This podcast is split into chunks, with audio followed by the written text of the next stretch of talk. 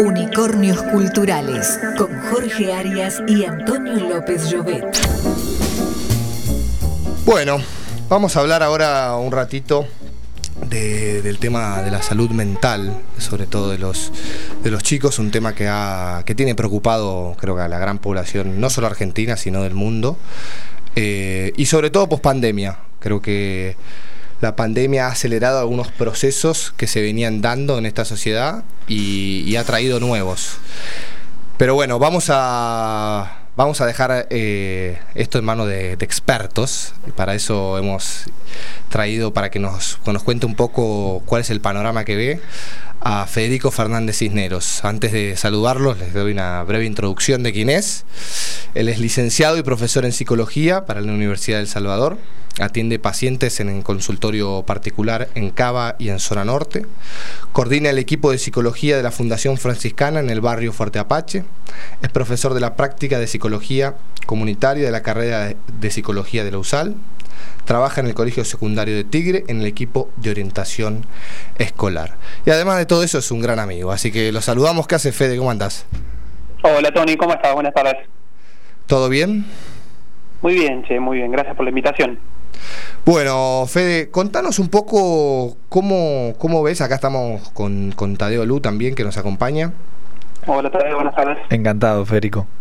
Yo. ¿Cómo ves eh, el tema de la salud de los chicos eh, post? Eh, ¿Ves, eh, aparecieron cosas nuevas, cosas que se aceleraron? Bueno, como veíamos, tenés experiencia en, en colegios secundarios y, si no me equivoco, también en actividad primaria, además de de tener tus propios, tus propios pacientes. ¿Cómo ves la situación? ¿Está igual que la prepandemia? ¿La pandemia ha acelerado algunos procesos? ¿Hay nuevas, nuevas cosas que aparecen? ¿Cómo lo ves? Bueno, a ver, en primer lugar, creo que estamos todos teniendo experiencia de lo que es los efectos de esta pandemia. Todos lo vivimos de alguna u otra manera y sabemos que, que no estamos iguales, ¿no? Que el, mundo no está igual y que no estamos iguales. En el ámbito de la salud sí se ven, eh, se ven afectaciones eh, fuertes eh, por ahí, como decís, algunas cosas que de, un proceso cultural o de, esta época que, que, se vienen viendo más en el consultorio, eh, eh, por ahí cuestiones de ansiedad, de angustias, que se pueden ver exacerbadas y en el ámbito escolar, ah, la verdad que las trayectorias escolares se vieron afectadas un montón.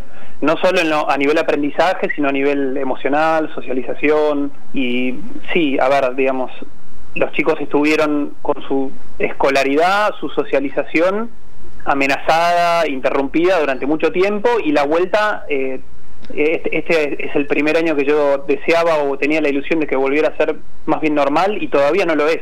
Se ve, las vive la, pandemia por fuera, pero sí se ve en, el interior de los chicos. ¿En qué, ¿En qué características lo, lo, lo seguís viendo vivo a este fenómeno de la pandemia, Federico? hemos encontrado que en el, colegio secundario en el que trabajo hemos, hemos, tenido unos temas de convivencia muy importantes, ¿no? Como de, una readaptación a volver a convivir.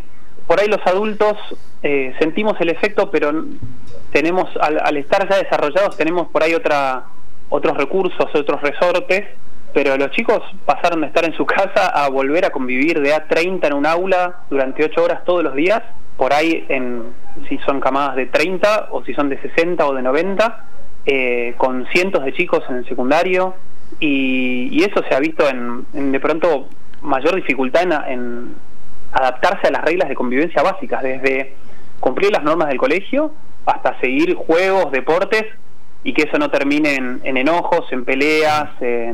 Ahora, lo que esto nos demostró un poco, creo, es que esta discusión creo que se estaba dando, pero con la pandemia un poco creo que, las aguas empezaron a ser un poco más claras. Respecto al rol de las escuelas, ¿no? Uno siempre hablaba de la escuela como, como lugar enciclopédico donde los, los alumnos eh, o los chicos salían con con material y eso se empezó a cuestionar en el último tiempo, decir, bueno, a ver cuánto se le puede aprender, cuánto el chico olvida en realidad, y de repente pareciera que la pandemia, eh, y, y tal como reflejas, eh, mostró que los colegios en realidad tienen más que antes que, educar en, contenido académico, es en, lo social, ¿no? Totalmente, y no, es ni antes ni después, es en, en paralelo, es el aprendizaje racional o la incorporación de contenidos es un valor en sí mismo y es una, mediación para un aprendizaje, un desarrollo social eh, y, emocional, porque mm, van enganchados uno con el otro. No, es solamente una, una guardería o un lugar donde los niños hacen su desarrollo emocional, sino que eso se apoya también en el aprendizaje. Y es cierto que en la visión tradicional eh, todo eso se daba de manera implícita, lo, socializante y, lo, y, el, y la educación emocional hoy está puesta más explícita sobre la mesa, pero absolutamente hay una función eh, de la escuela que es como de, de una segunda casa, de una segunda familia, que no es tu propia familia, que es fundamental, poder salir de casa e interactuar con otra gente para tu desarrollo. Claro. Federico, te hago una pregunta. Eh, todo esto que decís, eh, por lo que entiendo, es a nivel colectivo. Si fuéramos a lo individual, ¿vos encontrás o ves, percibís eh, fenómenos nuevos dentro de los chicos después de, haber transitado la pandemia? No sé si, te diría que fenómenos nuevos. Por ahí algunos de los, de los clásicos, de los chicos por ahí exacerbados, desde dificultades en el aprendizaje, eh, refiriéndose al aprendizaje específicamente, los chicos han visto muy afectado su, su, disciplina de estudio, su método de estudio, la tolerancia a la frustración, y eso es algo también eh, cultural, epocal. Pero después el desarrollo de trastornos a nivel ansiedad, trastornos por ahí a nivel corporal, esos son por ahí eh, típicos del, del, desarrollo en la adolescencia, o son comunes en, en adolescentes, y por ahí se ven exacerbados. Eh, eh, Fede, te hago una consulta. ¿Has visto un sesgo de género respecto a esto? A veces, ahora hablar de estas cosas a veces eh, genera un poco de, escándalo, pero digo, ¿vos ves que afecta por ahí a, los chicos diferente que a las chicas? O, tiene por ahí sustancias diferentes? yo me imagino, por ejemplo, ¿no? El, tema de uno ve TikTok y ve la cantidad que se ve más en mujeres que en hombres. El tema de de resaltar un, cuerpo hegemónico. Y eso me imagino también tendrá su, su, otro lado de la moneda, eh, que se traduce por ahí como trastornos alimenticios. ¿Hay algo de esto o, o simplemente impacta de diferentes formas, pero los dos en un mismo grado? Mira, eh, no, no, hacen distinción. Eh, en, psicología se trabaja sobre la singularidad y, a, cualquier persona puede, puede transitar cualquier trastorno de alguna manera, de acuerdo a su singularidad, a su, su genética y las condiciones que se desarrollan, pero sí es cierto que, hay mayor prevalencias eh, por, el sexo. Eso sí, no tengo las estadísticas como para darte, pero eh, como bien decís, trastornos de alimentación y que tienen que ver con imagen corporal son de mayor prevalencia en mujeres en la adolescencia. Y en este mismo... esto Pero eso previo a la pandemia también, digamos. Claro. ¿Qué, crees de este fenómeno? Porque es algo que yo he visto bastante a lo largo de mi vida. Sobre todo, por ejemplo, en, el ambiente en el cual nos movemos, donde estos, estos desórdenes alimenticios impactan muy fuerte en el sexo femenino, sobre todo en la adolescencia. ¿Por qué es tan así? Sobre todo acá, la Argentina si mal no recuerdo el dato, está en el top 3 de, mayor anorexia. Yo creo que hay un componente cultural que es muy importante. El valor que, el, que la sociedad le, le asigna a la imagen del cuerpo es, es de un peso enorme y hoy con el, con el nivel de contacto y exposición que hay en las redes sociales, más la idealización que implica la imagen en la red social, ¿no? porque no se ven cuerpos eh, no hegemónicos habitualmente en la red social, en, las redes sociales.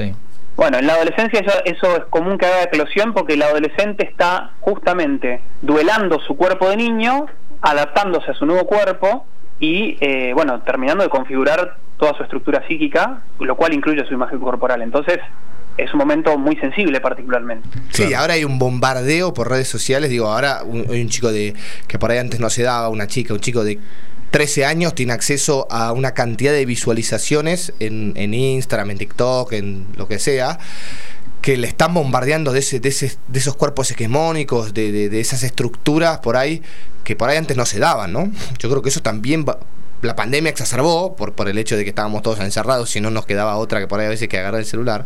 Pero digo, es, terrible como las redes sociales han ido permeando en ese sentido también y, a veces eh, conectando y a veces desconectando de la realidad, ¿no? Sí, absolutamente. Eh, por ahí antes de la pandemia o antes de la, del advenimiento de las redes sociales con tanta fuerza, venía a través de la televisión, de, de las publicidades. El tema de la virtualidad, que quedó instalado de otra manera después de la pandemia, o a partir de la pandemia, inevitablemente la, lo imaginario eh, está más asociado a lo ideal, a la, idealización. eh, y, el contenido muchas veces en las redes sociales eh, tiene que ver con cuerpos más de formas ideales y incluso hay hay eh, filtros, aplicaciones para las mismas videoconferencias, para las mismas videollamadas, ¿no? sí, sí, sí, el juego de los adolescentes también, como jugar a filtrar la propia imagen, ¿no? Federico, me quedo pincando una pregunta que te quería hacer antes de cambiar de tema. sí sobre esto de, la vuelta a la realidad, de la vuelta a la convivencia, de la vuelta al trabajo dentro de una misma aula. ¿No crees que, por supuesto, los chicos no son los culpables, ¿no crees que dentro, desde el lado del sistema educativo, no hace falta un cambio? Bueno, está en crisis el sistema educativo. Venía en crisis y la pandemia lo, lo, llevó más lo sacudió. Lo sacudió. Porque digo, la cornisa. al chico de, no sé, 8 años, 10 años, eh, le, le, decimos, bueno, durante dos años te quedas en tu casa y estudias solo al lado de una computadora. Y después, dos años más tarde, volvés al mismo lugar donde habías estado antes. Entonces, nada aprendimos, nada cambió. No, no, y tampoco lo hizo. Digo, es una ilusión que, los chicos hayan aprendido. Tiene que haber dependido de una familia muy de, recursos y eh, en, el hogar para que un chico pueda estudiar ese tiempo. Claro. Eh, y la, ya está bien, ya como te decía, ya venía en crisis el sistema educativo y ahora eh, como positivo tiene la incorporación de la de, las TIC, ¿no? de, las nuevas tecnologías, eh, pero cada vez más, el, em, bueno, el, esto que decían, ¿no? El, aprendizaje que no sea memorístico o enciclopédico, sino que tenga que ver con el desarrollo de competencias, el trabajo por proyectos, eh, eso es algo que, se está desarrollando. Eh, se, ve que, que la educación le está dando bola a eso eh, pero hay algo de, la estructura del sistema educativo como sistema que los niños necesitan y que la pandemia había eh, los había arrebatado ahí. Hay algo de la rutina, de la estructura, de los horarios, del, seguir indicaciones, del, adaptarse a la sociedad, a las normas, que es fundamental para el desarrollo y eso los chicos están volviendo a eso, ¿no? Ahora, ¿hay algo de la virtualidad que podemos, que podamos sacar, más allá de, digo, de, lo que aprendimos a partir de la pandemia? Pero digo, ¿hay algunas herramientas que la pandemia nos haya dado, por ejemplo, el, Zoom o lo que sea, eh, que podamos seguir utilizando hoy? ¿O, o digo, la necesidad de volver a las... Yo estoy pensando en por ahí, no sé, generar un sistema híbrido o algo así, que se está pensando mucho en las universidades, a pesar de que muchas todavía están reacias. Eh, ¿Se podría pensar eso eh, a nivel secundario primario o el sistema híbrido a esas edades no funcionaría? Mira, los niños y los adolescentes necesitan ir a la escuela y utilizar las tecnologías en la escuela. En todo caso, también la tecnología la pueden usar eh, para, digamos, como modo de estudio, de trabajo, como modo de encontrarse incluso con compañeros de equipo de trabajo, pero, pero me parece que sí está, no científicamente, ¿no? pero empíricamente demostrado que, que la, la virtualidad no puede reemplazar la escolaridad presencial. Incluso en las clases eh, universitarias, los mismos alumnos eh, que yo tengo de la facultad han parecido la la virtualidad, ¿no? Como hay algo que no que no es igual. Obviamente no, no es porque la virtualidad existe mala, pero no de hecho tiene beneficios y, es bueno rescatarlos y aprovecharlos. Pero hay algo de la, de la institución educativa como, como un lugar físico al cual ir a encontrarse con otras personas eh, para hacer el proceso educativo que me parece que es fundamental. Bueno, muy bien. Bueno, Fede, te queremos agradecer un montón por, por habernos dado un poquito de luz en este tema que, que tiene preocupados a todos, sobre todo a los padres. Acá, ninguno de, los que estamos aquí somos padres, pero, pero sé, que, sé que es un tema eh, recurrente en, los jóvenes, eh, los adolescentes de hoy, y la verdad que, que, bueno, te agradecemos un montón por darle un poquito de luz al tema. Bueno, muchas gracias por, por el lugar, es lindo y es importante hablar de esto que está pasando. Muchas gracias, Federico. Seguimos en Facebook, arroba unicornios culturales.